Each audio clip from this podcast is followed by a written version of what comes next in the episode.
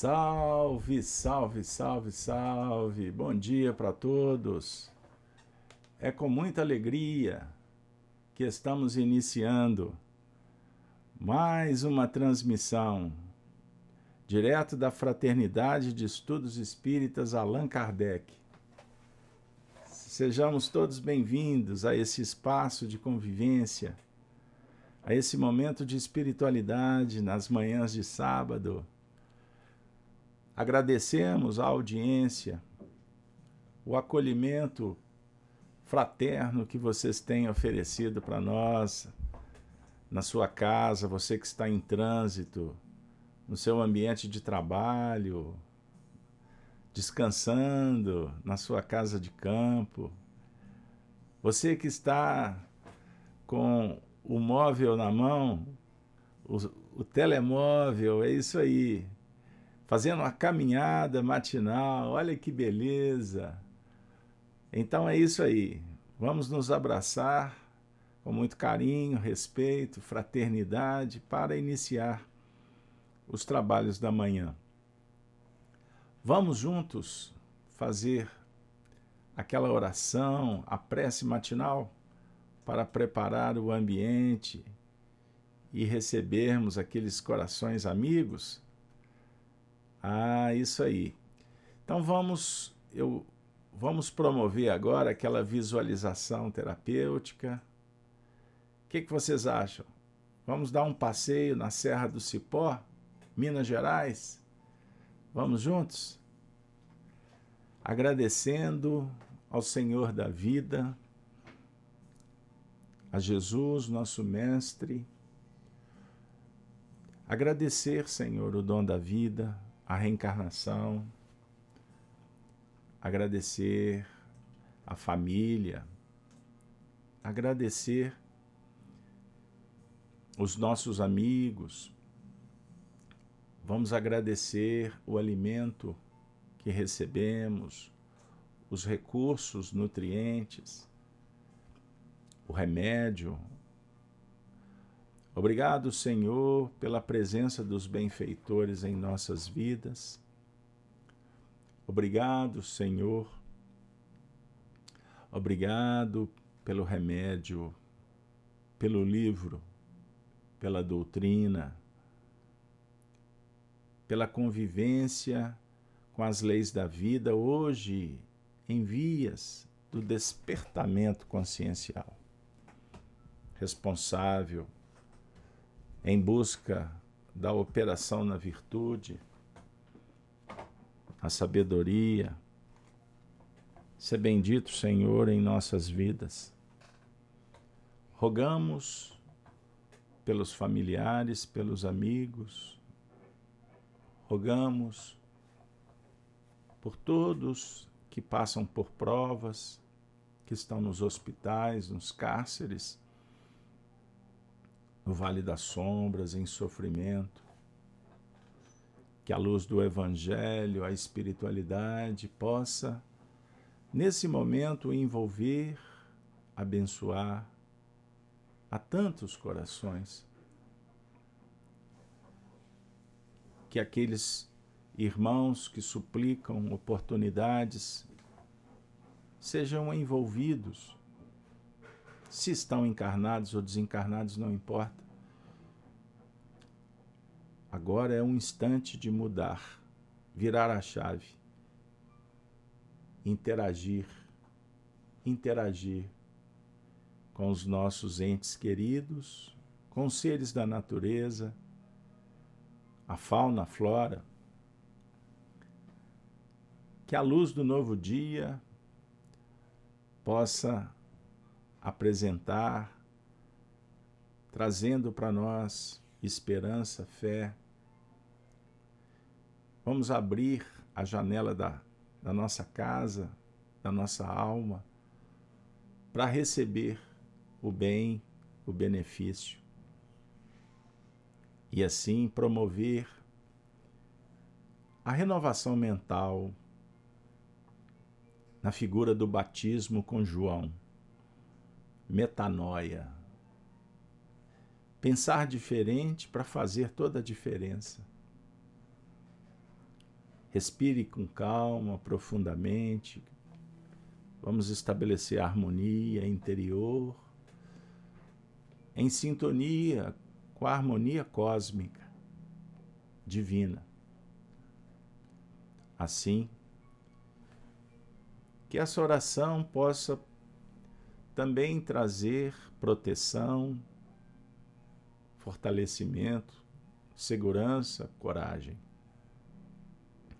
E que possamos superar os limites, vencer os obstáculos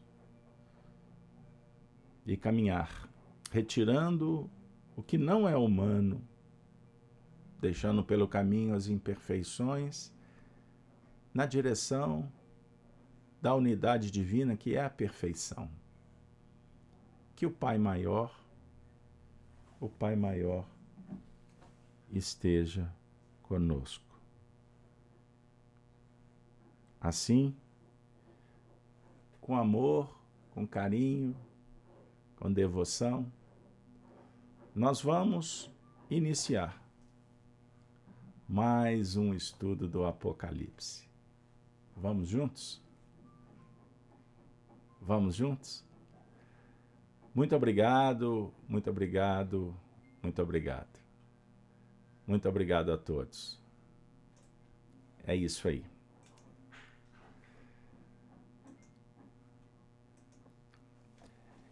Estudo do Apocalipse, por Honório Abreu. Muito... Sejam todos muito bem-vindos. É o encontro de número 28. Hoje, com o tema A Espada Aguda do Apocalipse. Bora lá, pessoal? Espero que hoje sejamos brindados com mais conteúdos reveladores. Nós vamos iniciar fazendo a leitura, a leitura do original, do texto, que é o último livro do compêndio da Bíblia, o último livro do Novo Testamento. Então vamos lá. Eu vou trazer agora, convidando vocês para nos acompanhar, aqueles que têm a Bíblia em casa. Bora lá, vamos criar habilidade e costume com os textos. Nós vamos ler a partir do primeiro versículo do capítulo 2. João Evangelista registrou assim. Vamos lá. Jesus dizendo para o médium, falando com cada coração aqui agora. Ele revela e indica.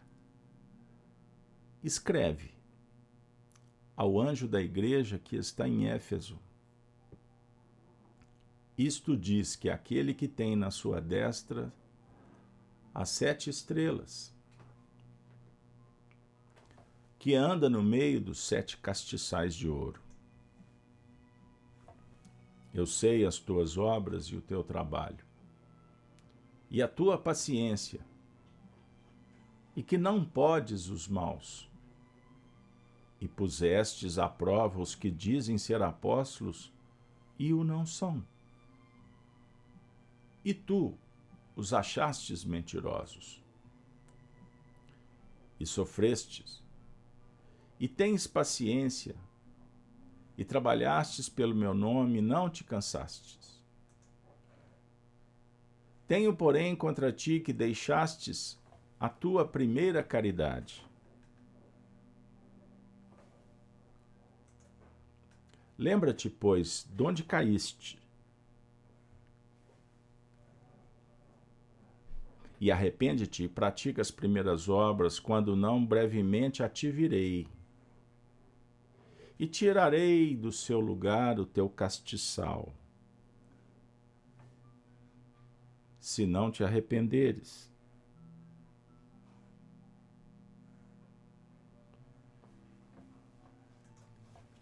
Tens, porém, isto, que aborreces as obras dos nicolaístas, as quais eu também aborreço. Quem tem ouvidos, ouça o que o Espírito diz às igrejas. Ao que vencer, dar-lhe-ei a comer da árvore da vida, que está no meio do paraíso de Deus. E ao anjo da igreja que está em Esmirna, escreve: Isto diz o primeiro e o último, que foi morto e reviveu. Eu sei as tuas obras, e tribulação, e pobreza, mas tu és rico. E as blasfêmias dos que se dizem judeus e não o são, mas são a sinagoga de Satanás. Nada temas das coisas que hás de padecer. Eis que o diabo lançará alguns de vós na prisão, para que sejais tentados, e tereis uma tribulação de dez dias. Sê fiel até a morte, e dar-te-ei a coroa da vida. Quem tem ouvidos, ouça o que o Espírito diz às igrejas ao que vencer, receberá o dano da segunda morte. E ao anjo da igreja, que está em Pérgamo, escreve: Isto diz aquele que tem a espada aguda de dois fios. Maravilha. Eis o texto simbólico. Um grande desafio que nós temos hoje a vencer, a equacionar, a resolver. Compromisso histórico doutrinário, Allan Kardec vai essa sempre vale relembrar. Allan Kardec no Evangelho segundo o Espiritismo, no livro dos Médiuns, por exemplo, quanto na, no livro A Gênese, a última obra da codificação, informa que faltava uma chave para entender os textos sagrados, as filosofias, as religiões antigas, que revelam conteúdos extraordinários ensinamentos que ficaram guardados de uma forma simbólica. Essa chave é o conhecimento espírita, a teoria espírita. Sobre o ponto de vista moral, filosófico, intelectual, que abre possibilidades para entender o que antes não era possível, face à imaturidade do senso moral. Pois bem, então nós estamos, conforme afirma o Espírito Emmanuel, em vários textos, como no Consolador, num prefácio que eu publiquei, que ele escreveu em torno do livro As Quatro Babilônias, eu coloquei no livro Prefácios e Sabedorias de Emmanuel, que eu organizei com todos os prefácios possíveis a ser publicados, prefácios escritos por Emmanuel em vários livros. Ele informa que nós vivemos um tempo em que as falanges do Cristo se aproximam da terra para trazerem revelações importantes nesse cenário de grandes mudanças. Pois bem, então, quando nos esforçamos, nos reunimos para estudar o Apocalipse, na minha insignificante trajetória, esse painel se iniciou, abriu no ano 2000, na virada do ano, 99 para 2000, quando o Honório Onofre Abreu, reunindo um grupo, lá no, no grupo Emmanuel, na rua Perdões, aqui em BH, Carlos no, no bairro Padre Eustáquio, começamos a estudar juntos o livro Apocalipse à luz do Espiritismo. E hoje, vejam que maravilha, 22 anos depois, nós continuando na tarefa. Estamos aqui compartilhando com vocês reflexões. Para alguns, sem sentido, devaneios. Para outros, misticismo, perda de tempo. E nós temos constatado como é importante. Lembrando que nós temos ciclos, etapas no aprendizado. Então, simbolicamente, temos os cinco livros em Moisés, os cinco principais livros do Novo Testamento, e temos o Pentateuco Espírita, as cinco obras. Entendam isso. Vamos refletir juntos. Então, o Apocalipse significa tirar o véu, revelar. O livro da revelação. Então, não é um projeto, o nosso estudo, dialogar com um futuro distante, difícil de mensurar. Mas o aprendizado, com uma ótica do Espiritismo, ou seja, a filosofia de profundidade, mística, no seu sentido metafísico, transcendente, esse ensinamento, o nosso aprendizado, ele se dá pela concepção de, um, de uma ideia, de um conceito e da aplica, aplicabilidade dentro de um cenário possível. Então, a ideia podemos gestar, podemos captar uma ideia que está sendo elaborada num plano externo, seja entre encarnados ou desencarnados. Vamos metabolizar dentro das preferências e vamos nos motivar quando selecionada na aplicação. Aí nós vamos construir um edifício. Ela passa a ser concreta. Então esse mecanismo sugere a experimentação, certo?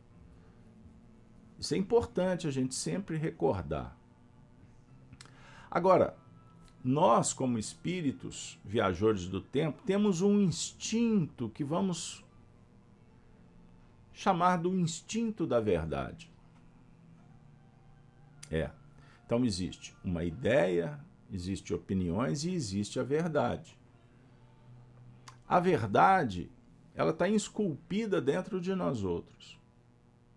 E essa verdade, ela não é um diálogo puramente intelectual.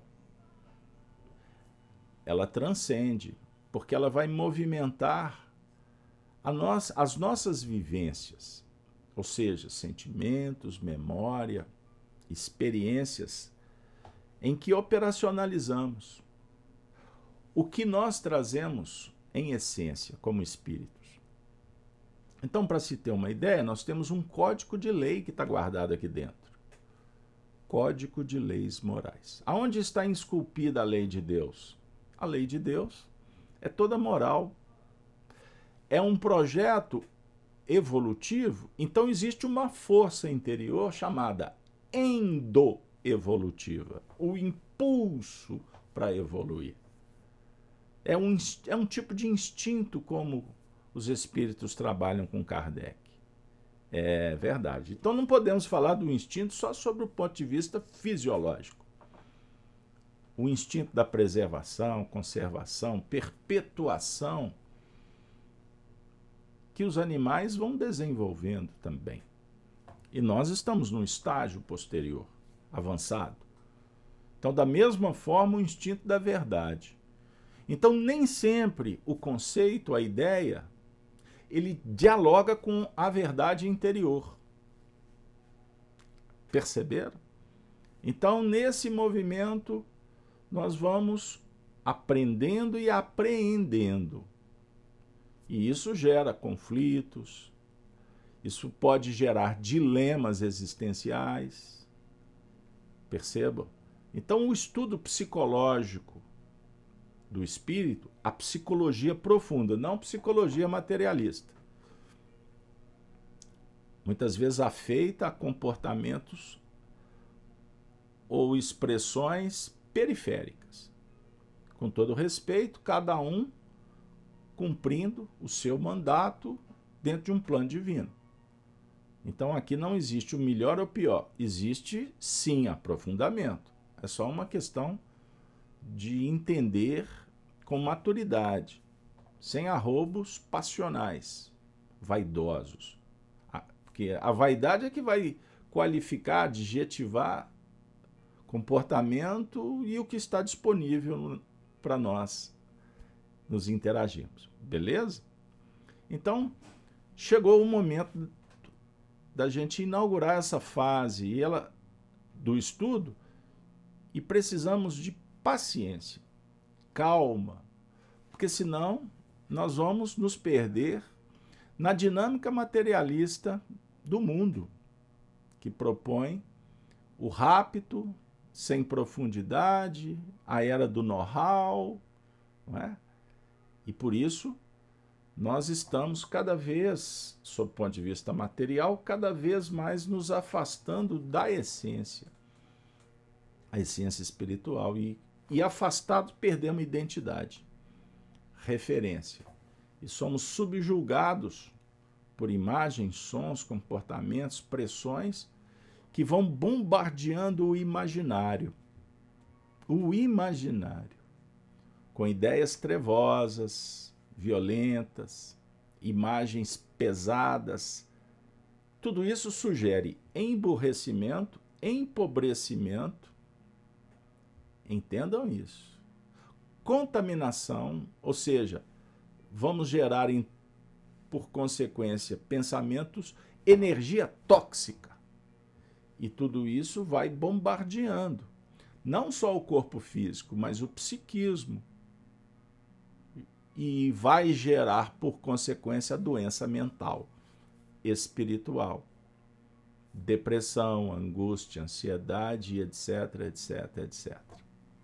Então, o estudo do Apocalipse vai revelando para nós uma nova era, um novo tempo e para entrarmos, pisarmos nessa terra desconhecida, precisamos de amor, virtude e sabedoria. Beleza, pessoal? Desculpem, hoje eu estendi um pouco na introdução, mas a gente sabe que nada acontece por acaso. Primeiro quadro do evento. Recapitulando, Semana passada, o estudo 27, nós trabalhamos esse versículo. Quem tem ouvidos, ouça o que o Espírito diz às igrejas. O que vencer não receberá o dano da segunda morte. Em resumo, segunda morte, o momento revelador entrega a morte. A primeira morte, olha que maravilha a interpretação desenvolvida no Grupo Emmanuel com a coordenação do nosso amigo saudoso Honório. A primeira morte ocorre quando recebemos a revelação. E a segunda é o mergulho expiatório daí decorrente. A primeira morte também pode ser o mal que fazemos e a segunda, o bem que deixamos de fazer. Rapidamente. Então, o Apocalipse pode representar, viu, Arlite? Regina, Rejane, todos que estão no chat, sejam bem-vindos. Desculpem, eu não dei bom dia para vocês, hein? Isso é uma falta grave. Então, a segunda morte é o momento revelador que entrega à morte. O que, que significa? Vir aqui pode significar a primeira morte. que vai nos projetar a morte. Uma morte com M maiúsculo. Como assim? De repente nós morremos em algumas escolhas em busca da vida. E chegamos aqui. Você poderia ter ido para o clube. Não, eu vou para o Apocalipse. Você morreu numa possibilidade, ou você matou aquela circunstância, entre aspas, para entrar no outro cenário, para vir beber numa fonte, refletir sobre outros temas. Aí chegamos aqui, aí vamos, fazemos uma prece, mudamos o painel, alteramos o estado emocional, favorecemos a sensibilidade, a mediunidade. Aí eu recebo um conteúdo revelador. Que ele pode me, trazer uma segunda morte. Que segunda morte é essa? A gente começa a descobrir o seguinte: o mal que nós fizemos. Qual foi o mal? O que, que é o mal? O mal é a ausência do bem. Aí a gente começa a elaborar. Certo? Poxa, eu deixei de fazer. Eu poderia ter feito. Aí isso pode gerar uma outra morte, a culpa, o remorso, a queda. Aí na sequência Jesus estende a mão e fala assim: Eu sou a ressurreição e a vida. Aí nós saímos do que era uma situação tratada, analisada, conceituada como morte e entramos na vida. Uma outra etapa se abre. Um portal nos convida a penetrar. Aí nós chegamos nesse outro lugar e olhamos para trás e alguém me diz assim: Não, não briga, não lamenta. Foi uma experiência. Aí a gente passa a olhar com outro olhar. Percebam bem? O certo é que a morte pode nos trazer liberdade ou nos inibir, desapropriar, desapropriar uma possibilidade, uma vida.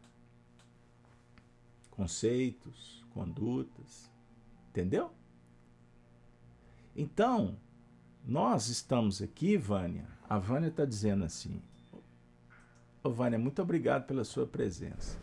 Este é um assunto que deveria ser mais debatido para nos dar esclarecimento. Parabéns, o expositor.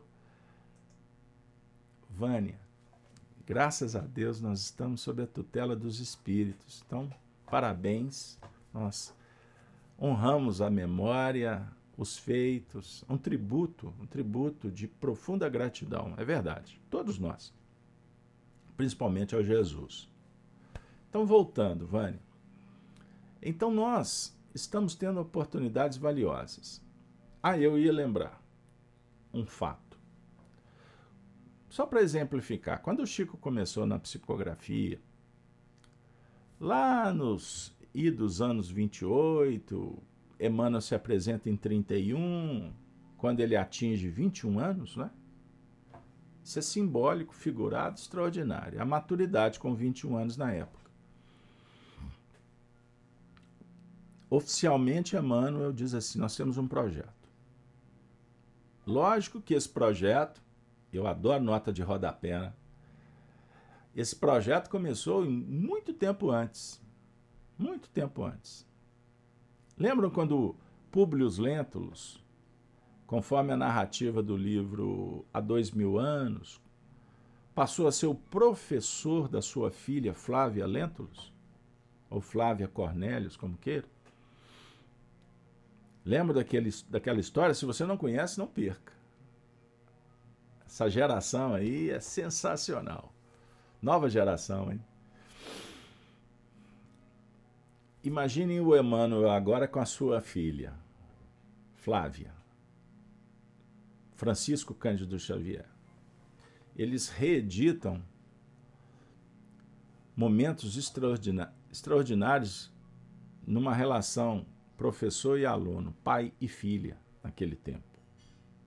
Estão aqui reencarnados Chico, outros personagens da obra, enquanto alguns estavam no mundo espiritual, famílias que nos movimentamos entre encarnados e desencarnados e vamos aprendendo uns com os outros. Pois bem, depois das primeiras lições, Emmanuel fala para Chico Xavier assim: Nós temos um projeto, vamos escrever 30 livros. Ele se assustou, se comprometeram, disciplina, disciplina, disciplina. Nós dois aqui estudando o nosso chefe, o nosso coordenador Allan Kardec. E vamos viver sob a tutela de Jesus. Bora lá? estamos juntos, foram em frente. Quando completaram 30 livros, Chico já estava na expectativa. Vamos, vai chegar, vai dar certo. Vitória próxima. Estamos daqui a pouquinho o título. No dia da comemoração, o Emmanuel fala assim: mais 30. Como vai começar de novo. Chegar nos 60. Depois o Emmanuel falou assim: olha, aumentaram o projeto. Temos que completar 100 livros. Olha, de 30 em 30 passou, agora vai ter que ter mais 40. Olha que legal. Hum. Quando completou o centésimo livro, o Chico estava soltando foguete. Estou liberado. Conseguimos. O Emmanuel falou assim: Olha, não fique empolgado. Porque chegou uma ordem superior em que temos que escrever livros, quantos livros forem possíveis. Mas o senhor. Olha, e dentro dessa delegação significa que a sua vida pessoal foi desapropriada você está sendo convidado agora a se entregar de corpo e alma ao projeto. Se vocês conciliarem as datas, aposentadoria do Chico, com esse cenário que eu estou trazendo, vocês vão ver que são datas muito próximas. O Chico se aposentou do seu trabalho no Ministério da Agricultura e pecuária né, na época, e foi se dedicar totalmente à obra espírita. Se vocês quiserem ter mais informações, leiam o livro Nos Domínios da Mediunidade, capítulo 16, é, Mandato Mediúnico, a história de Ambrosina. Tudo que eu estou dizendo aqui está semeado dentro desse capítulo, porque Ambrosina é Francisco Cândido Xavier. Tá bom? Então nós vamos entender que ele poderia ter abandonado. Não, já completei os 30. Não, não, já completei 100. Aí Ambrosina não teria mais as garantias para prosseguir sobre o ponto de vista que o projeto espiritual ele traz responsabilidade, mas ele traz também favorecimentos, proteção. Diferente quando nós optamos por atender apenas o anseio pessoal, trabalhar os sentimentos egóicos nos planos que dão segurança apenas para a nossa individualidade. A definir que quanto mais compromisso o indivíduo assume, mais proteção. Na mesma dimensão, ele vai ter respaldo. Certo? Pois bem, minha amiga, meu amigo, vamos prosseguir a interpretação de hoje. Qual é o nosso tema? Espada aguda do Apocalipse. Vamos trabalhar então com o versículo 12. E ao anjo da igreja que está em Pérgamo, escreve: Isto diz aquele que tem a espada aguda de dois fios.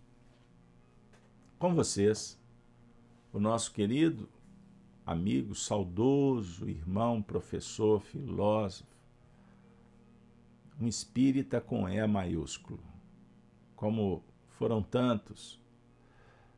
Honório Onofre Abreu, muito querido ex-presidente da União Espírita Mineira, da família Abreu, do Lúcio, do Oswaldo, tanta gente legal. Amigo do Arnaldo Rocha. É isso aí. Honório, seja bem-vindo. Nós fizemos uma síntese de tantas coisas que ele falou. Existe um esforço para que este resumo seja publicado por nós num tempo oportuno o que nós estamos trazendo aqui em doses homeopáticas. Vamos lá. E ao anjo da igreja que está em Pérgamo, escreve: As cartas, em número de sete localidades, como nós já trabalhamos anteriormente, falando que eram sete igrejas, situadas na Ásia menor. Definem aspectos diferenciados da chamada aldeia psíquica, que pessoalmente alimentamos e com elas nos identificamos. Bem como aqueles grupos no âmbito da evolução que acabam se ajustando a este contexto. na igreja de Esmirna que vimos, que vemos, o texto está errado, o empenho dos elementos que sofreram os impactos da vida em um laboratório da maior importância. Se na primeira igreja trabalhada anteriormente, que foi a igreja de Éfeso, onde praticamente João Evangelista trabalhou. Nós tivemos toda uma linha irradiadora de conceitos, de valores, no plano reeducativo dos seres. Na igreja de Esmirna, tivemos muitas colocações definindo a capacidade de testemunhos dos elementos ali vinculados.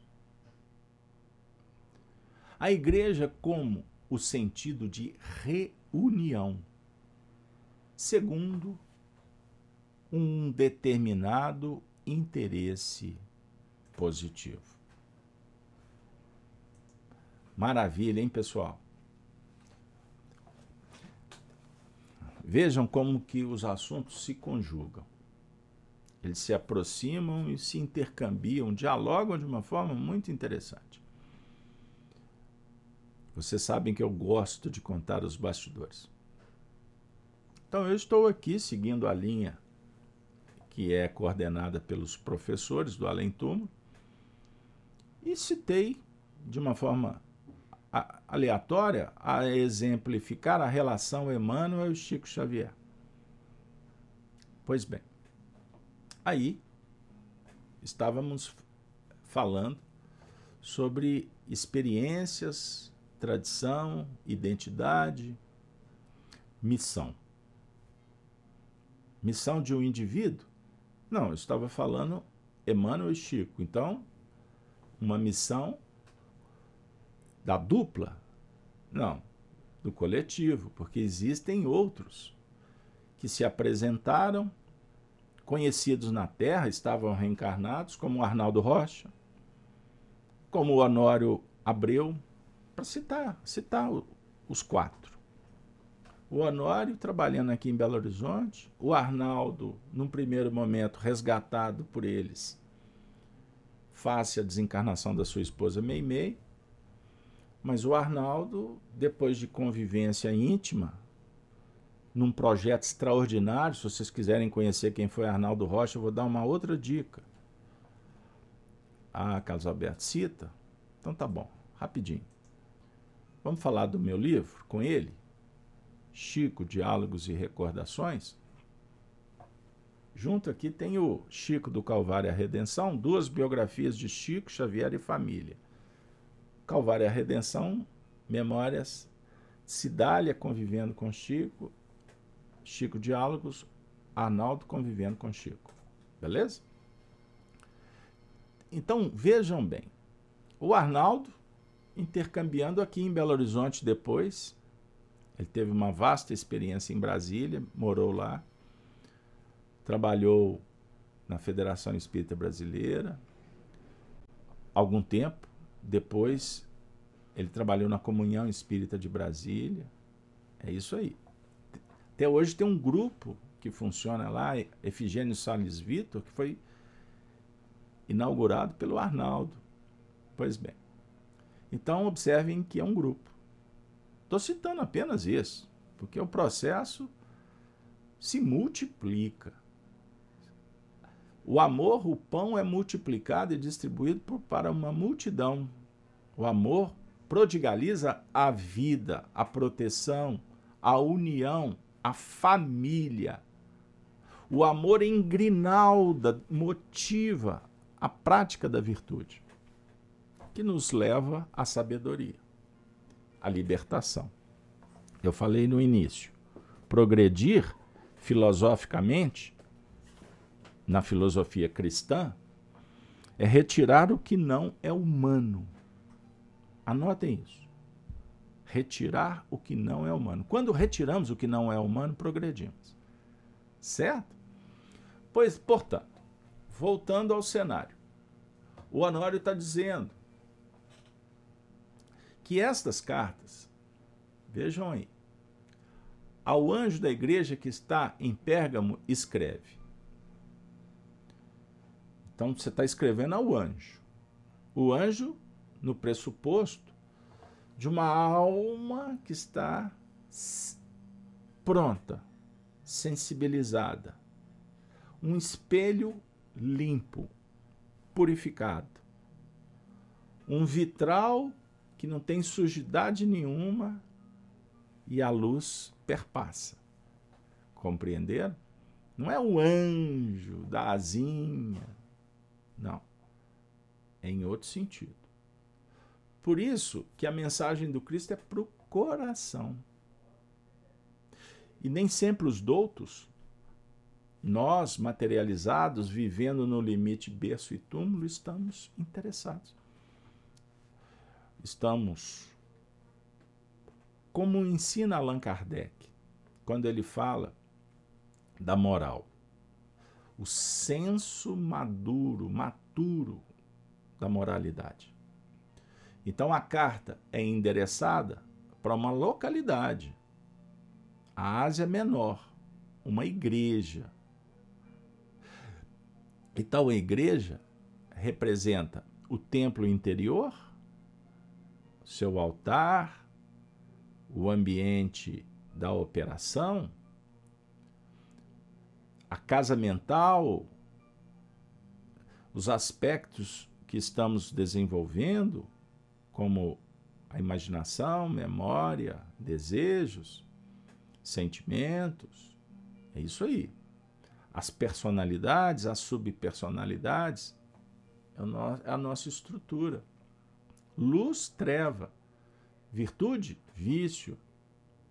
Possibilidade, limites conhecimento ignorância. Perceberam? Pois bem, mas existe também a comunidade sob o ponto de vista da evolução coletiva, grupal. A definir que ninguém evolui sozinho. Beleza? Somos gregários. Precisamos uns dos outros. E à luz do Evangelho, existe uma lei universal extraordinária, que é a lei de colaboração mútua. mútua e dos mundos. É universal. Então, colaboração é virtude. Tolerância é virtude. Caridade é virtude. Quando estamos operando com essas virtudes, nós estamos nos aproximando da essência do projeto, estabelecendo uma identidade.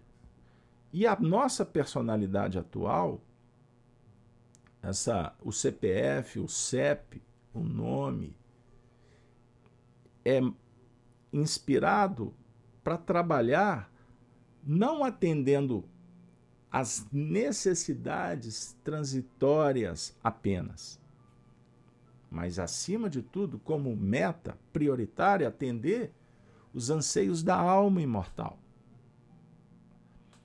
Aqui na Terra nós não somos, não somos preparados para isso. Pelo contrário, a nossa mente é formatada para dar resultado no mundo de fora. Por isso os nossos olhos ficam presos no berço e no túmulo. Entre, o que, que nos resta fazer? Diferente quando nós operamos olhando antes do berço e depois do túmulo. Com galhardia, com nobreza, com ética, com moral, entre o berço e o túmulo. Porque aqui é o que temos que fazer. Mas não podemos nos limitar apenas com o nosso, nosso modo operante desvinculado da espiritualidade, desse senso da preexistência da alma, da sobrevivência. E quando olhamos para o passado ou para o futuro, ou seja, recordar de onde viemos, é recordar para onde devemos ir. Compreenderam? Que maravilha! Como que nós podemos nos libertar de uma série de injunções pecaminosas, contaminantes, limitantes do mundo atual e não sofrer, porque sofremos por ignorância. Então, não sofrer é buscar conhecimento. Não apenas em nível cognitivo, intelectual. Lembra que eu falei da ideia, da, do, da forma para a ideia? Não ficar apenas nisso, mas transcender. Buscar Deus o materialismo tira Deus, ataca a religião. Comece a, a ler a história agora com outro olhar. Vou te dar essa dica. Recebi uma mensagem essa semana de um companheiro enaltecendo a Revolução Francesa. Ideais de liberdade, igualdade, fraternidade, os revolucionários eu pensei comigo: quantas décadas, séculos, pensávamos da mesma maneira? Hoje estou sendo convidado para um outro cenário. Porque liberdade, igualdade fraternidade, nós estamos muito interessados até hoje no brado lá fora, entre berço e túmulo. Por isso fazemos revoluções. Jesus propõe esta revolução? Tem certeza disso? Nós temos que mudar as instituições, temos que mudar todo mundo de acordo com o nosso ponto de vista?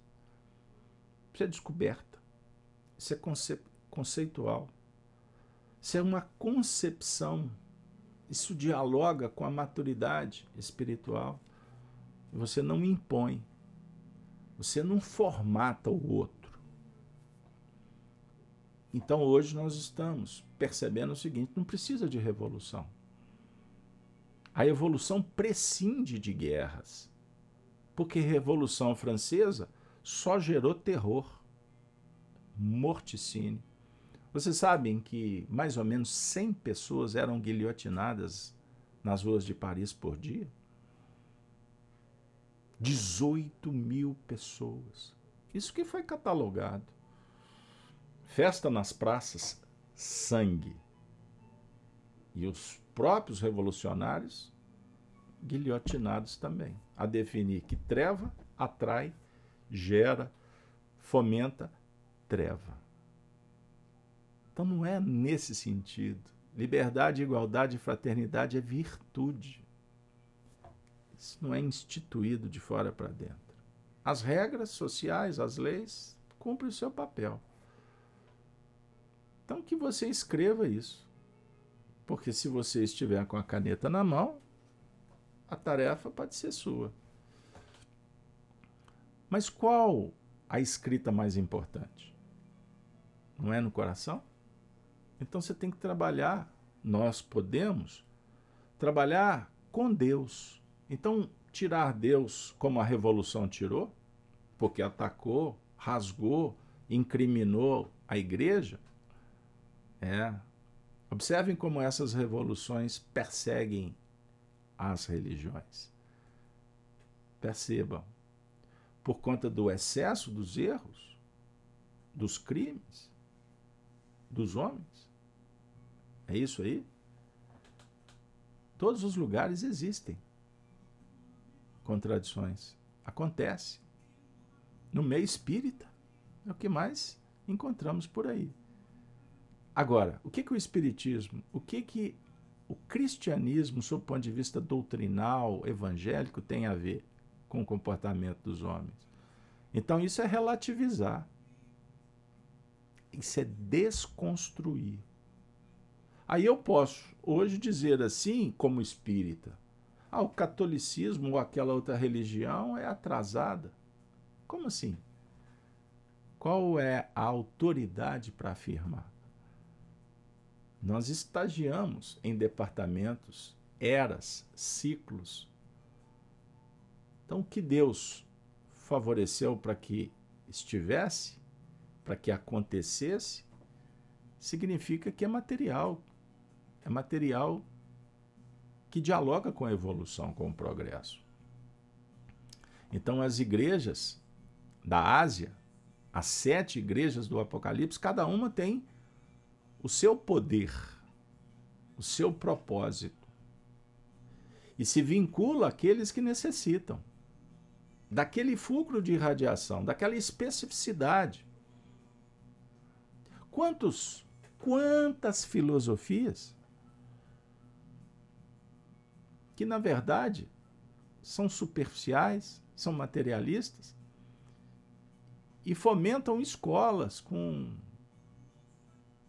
com membros num número quantitativo aí expressivo. Mas se você observar superficialidade, contradições, ideologias que não têm qualquer sentido prático, o indivíduo dá a vida por isso. Então, significa o quê? Que estas experiências, elas vão forjando o caráter, o espírito. Então, à medida em que o indivíduo vai se libertando das crenças que antes foram tidas como libertadoras, mas hoje passam a ser crenças limitantes, porque ele vai se harmonizando e deixando o que não é humano pelo caminho, ele olha para trás com um coração generoso e não inquisitor, ditatorial. Apoiado no princípio da pseudo-virtude do conhecimento? Isso não tem sentido. Eu fiz uma live há uns tempos atrás, está no canal da Rede Amigo Espírita e no canal Gênesis, sobre as torturas que infringidas a Jesus. Foi um depoimento revelador. Emmanuel Chico Xavier.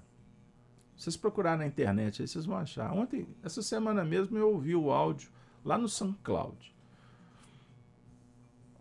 Quando você acompanha a descrição, Jesus apanhando, torturado, uma noite inteira com um saco de areia para não deixar, para não deixar muitas marcas, e os judeus arrumarem confusão com os romanos, e gotejando sangue de tanta pancada que recebeu. Ele gotejava sangue, porque tava, ele estava todo quebrado por dentro, silencioso. Ele estava ali sofrendo as dores do corpo, mas sua alma não sofria. Isso numa ilação natural, dentro de um plano, de uma elaboração de um espírito que já está numa outra fase, numa outra fase. Então você pode sofrer, nós sofremos, sentimos a dor doída fisiológica, por exemplo, mas a dor moral, ela é diferente. Ela tem a ver com a experiência. Como é que eu vou dialogar com uma mulher que já passou por uma dor do parto se eu nunca passei por esta? Eu mensuro, eu faço uma ideia. Será que faço?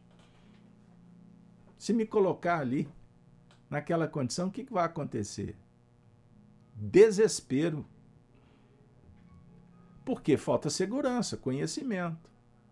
Agora, quantas, vou brincar, em quantas que já pariram aí uma prole?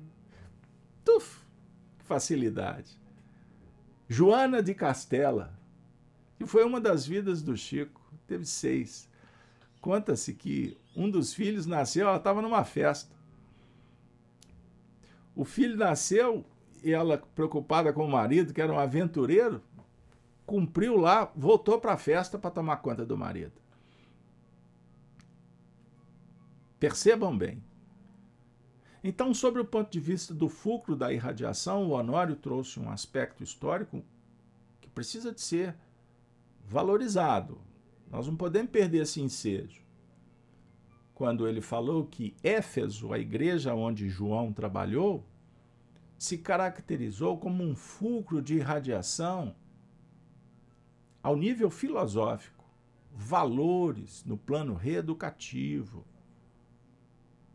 Imaginem, imaginem você convivendo com João numa igreja, na igreja de Éfeso. E não, não fiquem presos na igreja da pedra, da parede. Pensem na comunidade. Embora com todo respeito às construções, às edificações humanas. Nós respeitamos e admiramos, porque são construções.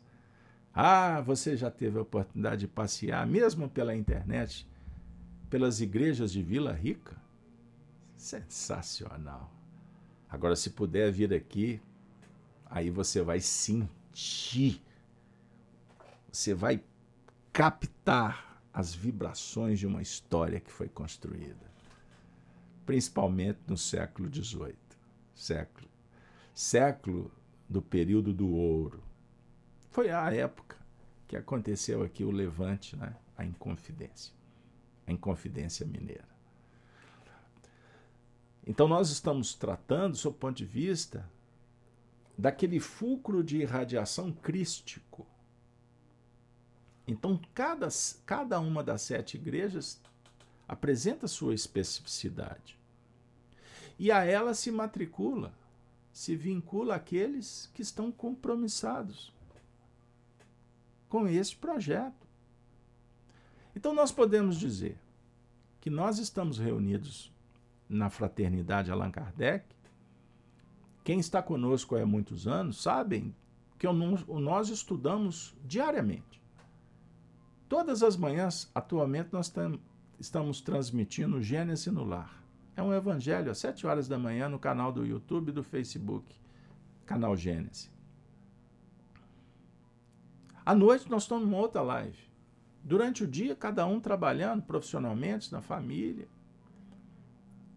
Sábado, Apocalipse. Eu costumo dizer que deságua o estudo da semana nesse encontro. Aí muitas facetas que foram trabalhadas se reúnem numa igreja só numa mesma comunidade. E aqui a gente costuma receber esclarecimentos que resolvem algumas equações que não foram processadas devidamente em outros temas. Compreenderam? Um, um membro, né, um, um titular aqui do time, estudou a semana inteira sobre testemunhos. Aí eu tive notícia que ontem passou por uma experiência, foi fazer um exame. Aí me contaram que o exame foi assim, muito complexo. E esta pessoa, como diz, como a gente fala no interior de Minas, viu a avó pela greta.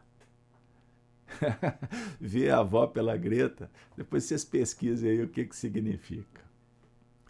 Passou apertado. Passou apertado. Aí hoje, estamos aqui de volta. E eu soltei uma pérola. O sofrimento, ele dialoga com o nosso grau de conhecimento, a nossa capacidade emocional, mental, de administrar a dor. E quando apoiando o, a nossa mente no futuro, ou na revelação divina, que nos coloca pertinho de Deus, ou melhor, Deus dentro, sustentando, abençoando. O que é uma picadinha de coleta de sangue? O que é um bisturi que passa? O que é aquele exame constrangedor?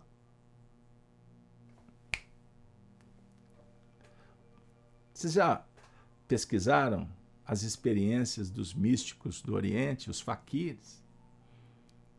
aqueles médiums andando sobre brasas, deitados em camas de prego, não é colchão,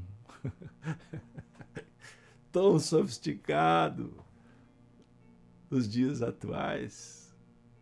Qual era o diálogo com a dor, a superação? Eu não citei o exemplo da mãe no parto. Ah, Casalberto, mas Ninguém merece a enxaqueca. Aqueles dias do mês, hein? E o calo, o cravo? Já tiraram cravo aí da sua pele?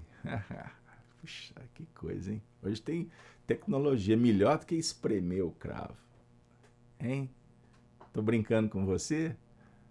Mas das pequenas dores a gente começa a dialogar com os testemunhos que a igreja aqui tra trabalhada propunha a definir que Esmirna, pesquisem na história, como nós vamos encontrar perseguições, lutas. Foi um, um, um momento histórico que os cristãos passaram muitas dificuldades. Então nós temos Éfeso, filosofia, espiritualidade, transcendência. Mas nós temos então em Esmirna sangue, suor, lágrimas.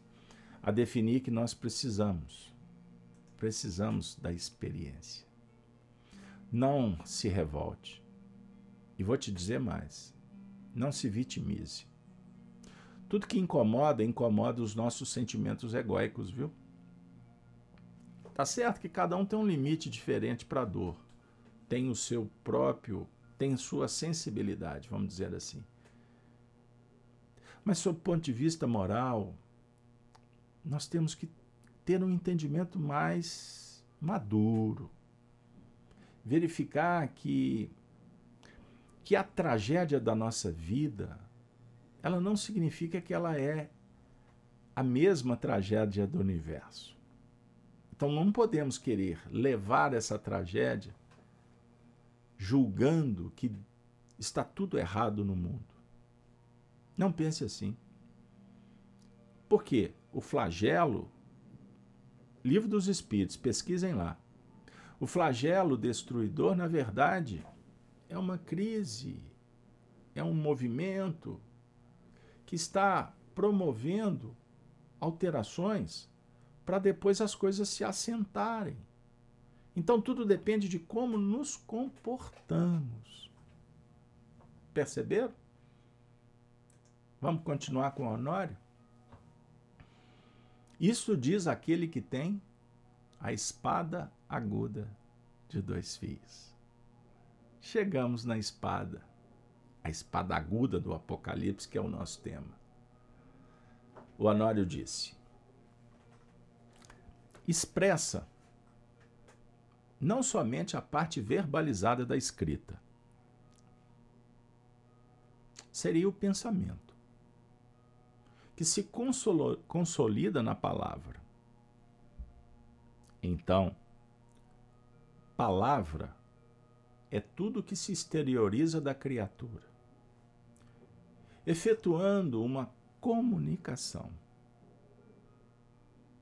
É a manifestação e, uma vez manifestada, terá uma ressonância positiva ou negativa da parte de quem a presencia. Vou dar um break. Quando o Honório fala sobre palavra como comunicação, aquilo que está sendo verbalizado, que está sendo apresentado e que causa ressonância, seja positiva ou negativa, por parte de quem a presencia. Então, nós temos aqui, só nesse trecho, algumas chaves reveladoras. Então, se a palavra é um tipo de comunicação, pense na palavra como pensamento. Ah, até arredondou, hein? Pensamento. O pensamento, quando é elaborado, ele sugere uma atividade mental que promove uma virtude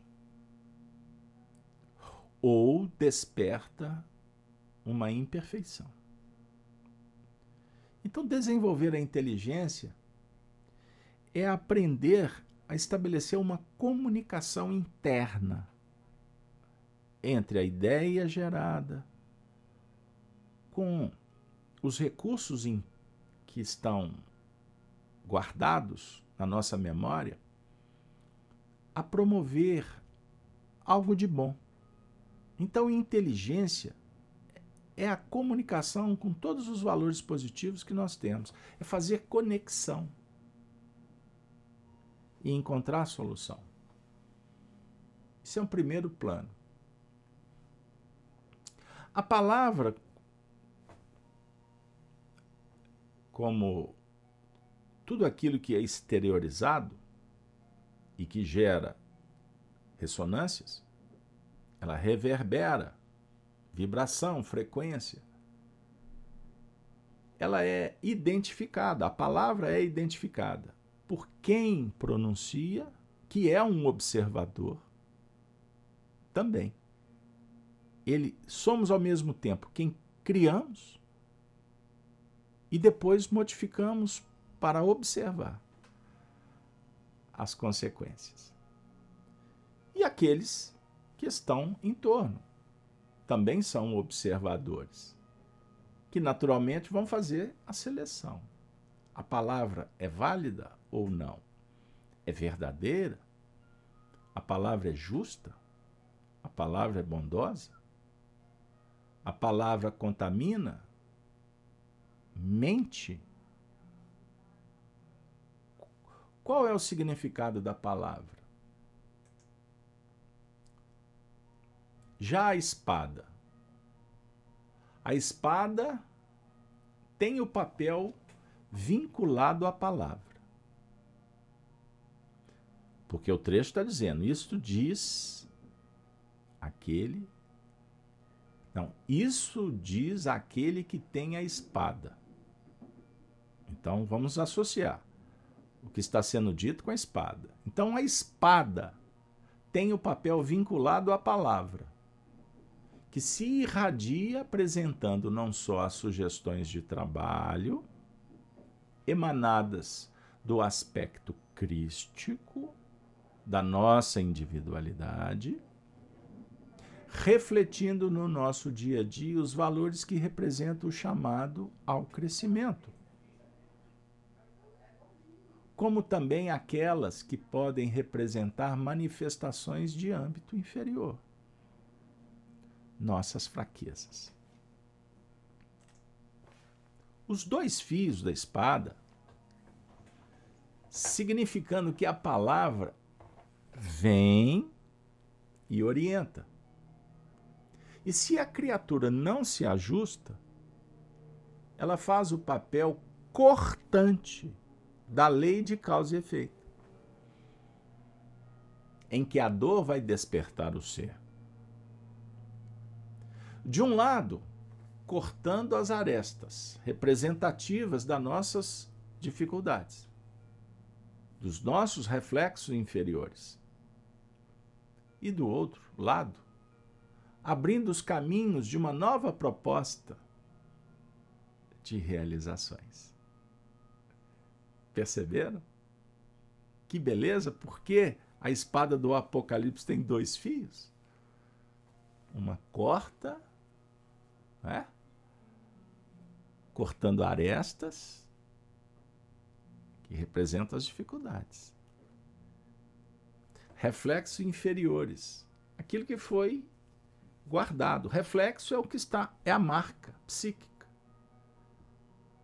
resultante das nossas escolhas e das nossas ações repetidas. O hábito instaura o reflexo. Então, quanto mais você fizer, maior será o reflexo consequente daquela ação. Então, a espada aguda, a espada corta a aresta, sobre o ponto de vista da, que a espada é crística. E por outro lado, ela abre, ela desbrava. Olha que maravilha. Ah, pessoal, ontem nós fizemos um vídeo, uma live, Chico Live Xavier, falamos do filme O Predestinado, José Arigó. E agora me vem à memória uma cena. Não percam esse filme, sensacional em que o Zé Arigó ele cortava as pessoas com um canivete. Então você vê aquela cena dele introduzindo o canivete e os espíritos sedavam de tal forma que estancavam também o sangue. Então eram cortes longos, profundos, o indivíduo não sangrava. Eram milhares de espíritos que trabalhavam, centenas de espíritos que trabalhavam com ele, cada um contribuindo na cirurgia. Naquela época, né? Hoje as cirurgias são psíquicas. Mas voltando. Então, o canivete do Zé Rigó cortava em busca da aresta. Quantas cirurgias, por exemplo, de retirada de tumor? Eu já assisti muitas cirurgias desse nível. É um negócio assim para quem não tem muito estômago, melhor não assistir. Não é? Mas, sob o ponto de vista fenomênico, aconteceu porque alguém suplicou. O médium foi enviado. Aquele período dos anos 50, 60, precariedade no atendimento na saúde, etc. E os espíritos intervindo aqui na Terra para curar os corpos, usando a espada, rasgando as arestas. Mas, por um outro lado, aquele furo, aquele rasgo, aquela incisão, representando o quê? Abertura de caminhos para uma nova proposta de vida. Porque quem foi curado os observadores constataram que acontecia um fenômeno legítimo. A espiritualidade estava ali.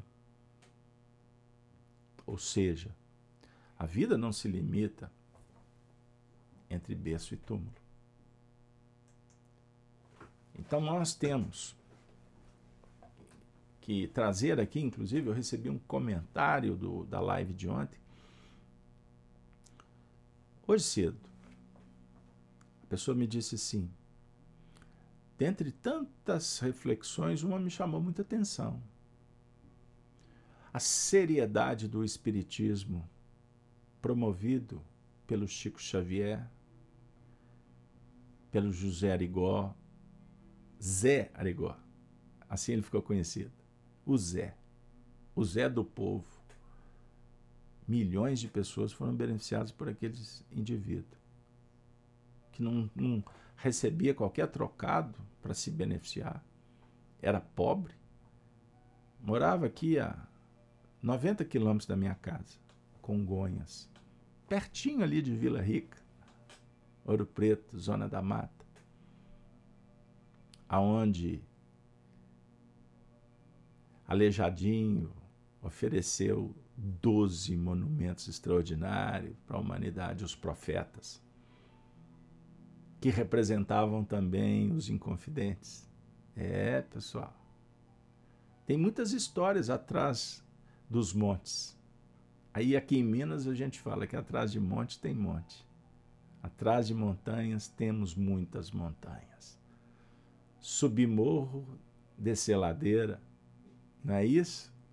E aí a gente vai encontrando as flores no caminho quando semeamos, semeamos, semeamos as sementes do bem, da virtude, do interesse em progredir.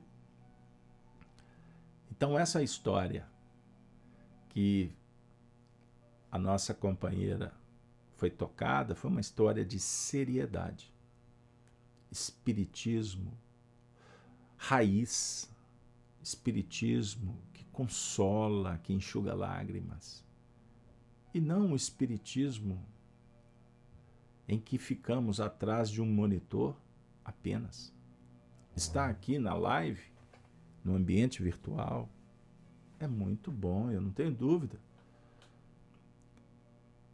A nossa casa já prodigalizou aí 2.500 vídeos estão disponibilizados nos nossos canais. Foram de 2010 para cá. Nós estamos no Espiritismo há 35 anos.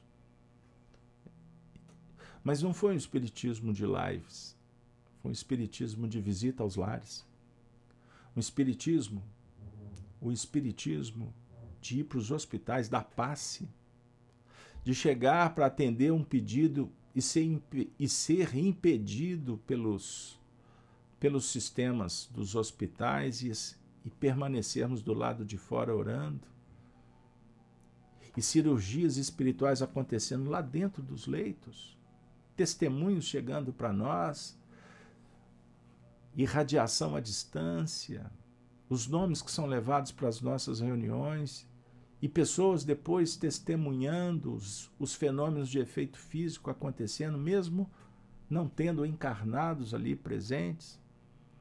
O Espiritismo que dialoga com os sofredores, atende à beneficência também do pão, do cobertor. O Espiritismo que consola as mães que perderam os entes, os filhos o Espiritismo que nos aproxima dos entes que se foram, um Espiritismo não de superfície, de lantejoulas, dos corredores de Versalhes, o Espiritismo da fama, dos likes, dos grandes eventos, o Espiritismo das estrelas, das eminências, das referências. Não, não, não, não. Espiritismo raiz um espiritismo que nos aproxima, que nos aproxima da realidade, gente. Porque senão é um espiritismo sem operacionalidade. É aquela ideia que não se torna concreta. Portanto, um aprendizado superficial que se perde com quando não se aplica. É a lei do uso e do desuso. Compreenderam? Um espiritismo que nós tivemos a honra de aprender com tanta gente que viveu, que, que deu a vida pelos testemunhos. Então, essa é a palavra, a palavra que irradia. Eu gostaria de trazer como dica, dica literária, o livro Entre a Terra e o Céu, psicografado pelo Chico, ditado por André Luiz Eu já fiz algumas lives trazendo esse texto. Eu fiz uma adaptação de uma palestra realizada pelo espírito que se auto é, nominou Clara, Irmã Clara, intitulado a palestra A Palavra. Eu vou ler só um trecho. A palavra, qualquer que ela seja, surge invariavelmente dotada de energias elétricas específicas, libertando raios de natureza dinâmica. A mente é o incessante gerador de força. Através dos fios positivos e negativos do sentimento e do pensamento, produzindo o verbo que é sempre uma descarga eletromagnética, regulada pela voz. Por isso mesmo, em todos os campos de atividade, a voz tonaliza a exteriorização, reclamando apuro de vida interior. De vez que a palavra, depois do impulso mental, vive na base da criação. É por ela que os homens se aproximam e se ajustam para o serviço que lhes compete. E pela voz, o trabalho pode ser favorecido ou retardado no espaço e no tempo.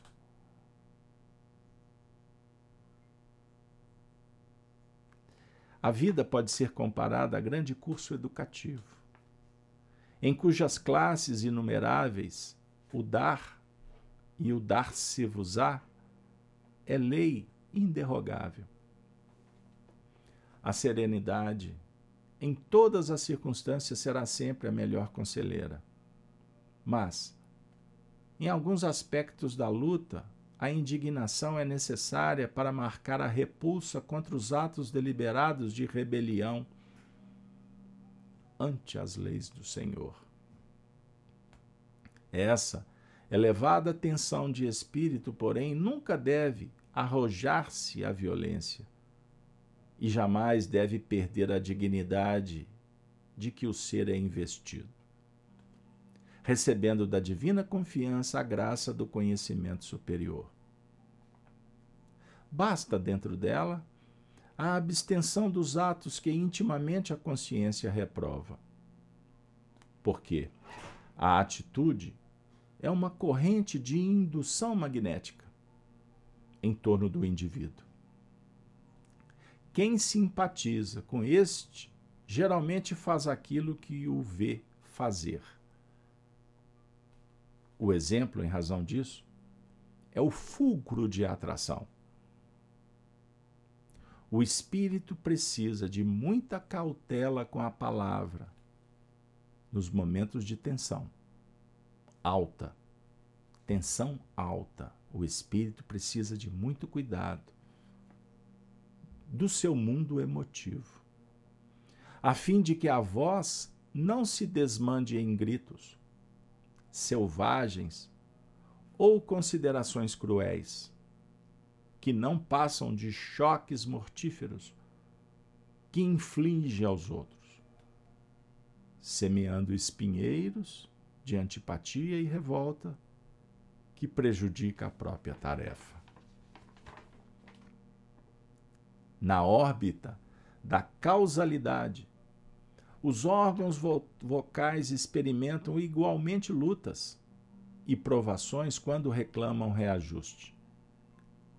Por intermédio da voz, praticados vários delitos de tirania mental, e através dela, ao agente cabe reparar os débitos contraídos.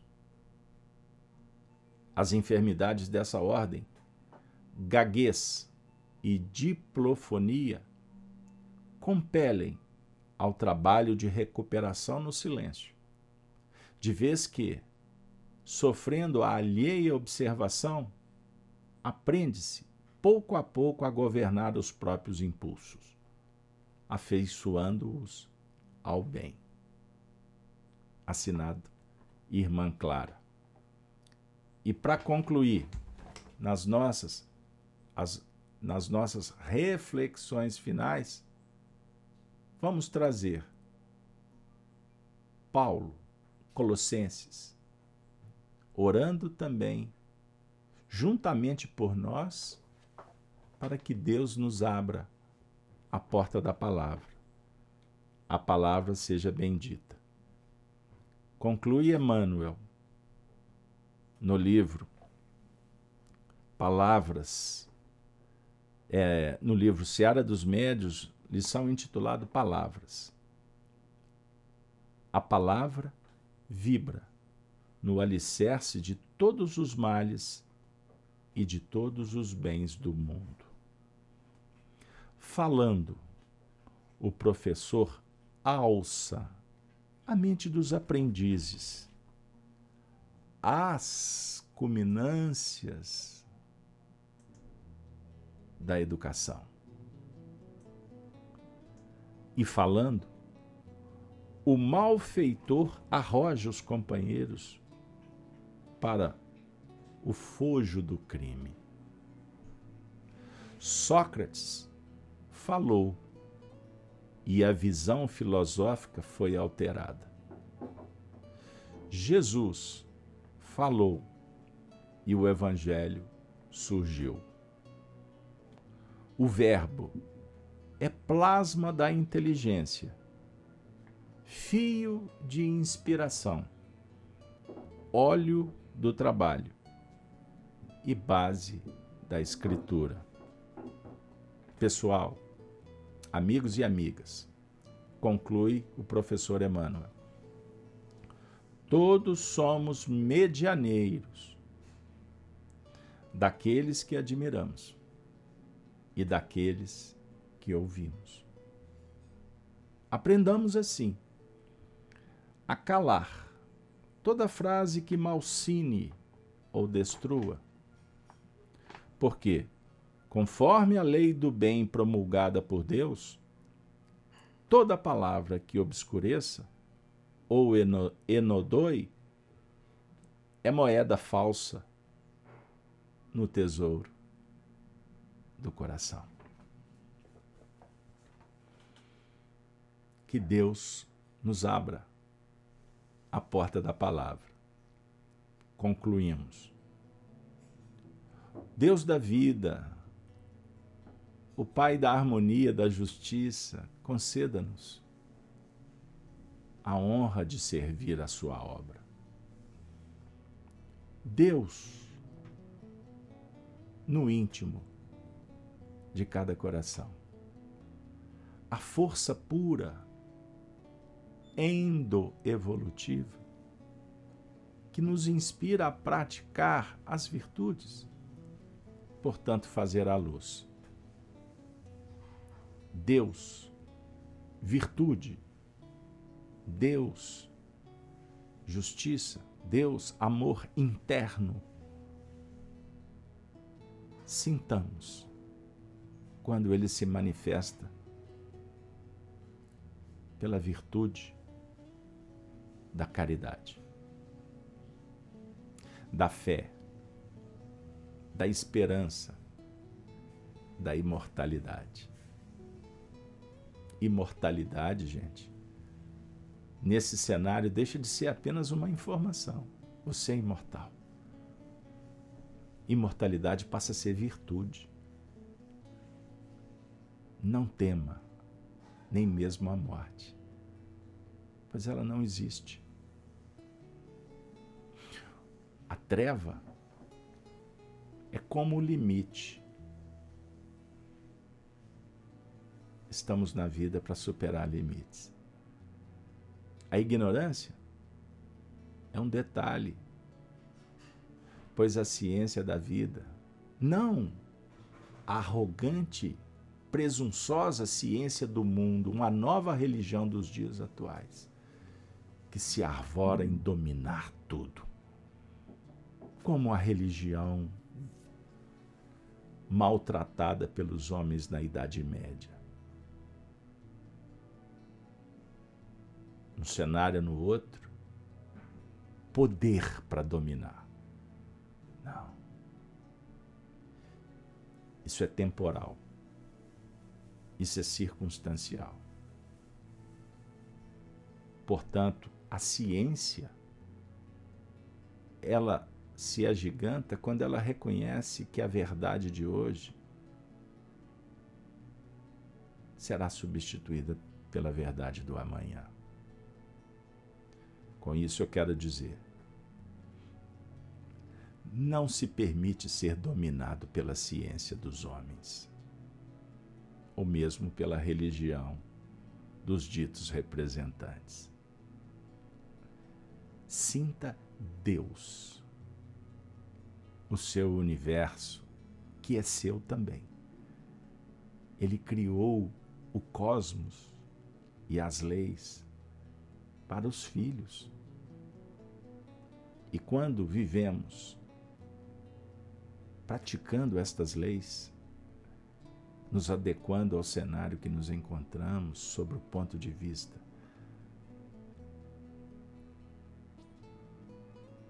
da perfeição divina, nós nos realizamos, pois estaremos harmonizados, harmonizados, colados, integrados com Deus interno, com Cristo, que é o Senhor se manifestando dentro do coração. Aí não teremos mais dilemas, porque as coisas se resolvem fácil conflitos. Porque não tem razão de ter conflito. A personalidade estará bem pertinho do Pai. Jesus dissera: Pai, eu não peço que os tire do mundo. A gente ouve a oração de Jesus pensando assim: Jesus está falando assim, eu não estou pedindo para tirar eles da reencarnação, eles precisam da reencarnação.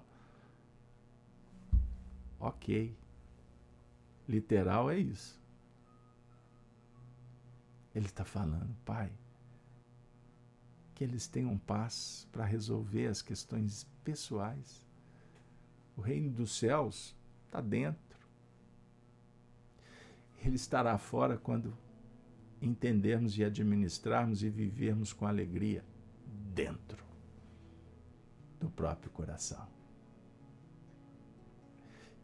que o Salvador esteja conosco. Chegamos ao fim, agradecidos pelo carinho, pela bondade, pela generosidade de vocês. O estudo do Apocalipse sempre vai abrir para nós o portal do futuro, porque ele nos mostra o portal de onde viemos, quem somos, o que fizemos e o que precisamos fazer. Podemos ir embora? Mas antes precisamos de um programa. O que, que vocês acham? O Para Casa Querido, tão esperado, preparar para a próxima semana, com o tema O Trono e a Obra de Satanás. Vou lançar um desafio, um, de, um desafio amoroso, respeitoso. Pesquisem o que significa o trono, o que pode representar a obra e o papel, a significação de Satanás dentro do contexto do Apocalipse com a visão espiritista. Fica para você essa dica. Se você topar, eu não tenho dúvida que o estudo da próxima semana você virá com muito mais elementos para questionar, para contribuir, para participar. E sem dúvida alguma, a eficácia do trabalho será muito maior. Bora lá? Agradeço. Convido vocês a estudar conosco durante a semana, todos os dias, sete horas, no canal Gênesis. Gênesis no Lar, o Evangelho do Coração, as lives da noite. E sábado que vem, com a bondade divina, a presença de Jesus, dos bons espíritos, estaremos de volta para trabalhar o Apocalipse com o Honório. Agradecemos ainda aos patronos espirituais, aos coordenadores dos nossos canais que veiculam a mensagem, os mentores espirituais da Rede Amiga Espírita, do canal Gênesis. Agradecemos a João Evangelista, a Falange do Espírito de Verdade, a Allan Kardec. Agradecemos a Emmanuel, a Chico Xavier. Agradecemos a todos os nomes aqui lembrados, em especial o nosso querido Honório. Porque a responsabilidade que ele assumiu, que nós estamos procurando atender sem tanta eficiência que o trabalho exige, de continuar divulgando a importância de se estudar os textos bíblicos à luz do Espiritismo. Um bom final de semana para todos. Tenham muita paz, alegria, fraternidade no coração, junto com os familiares, com os amigos. Até a próxima semana.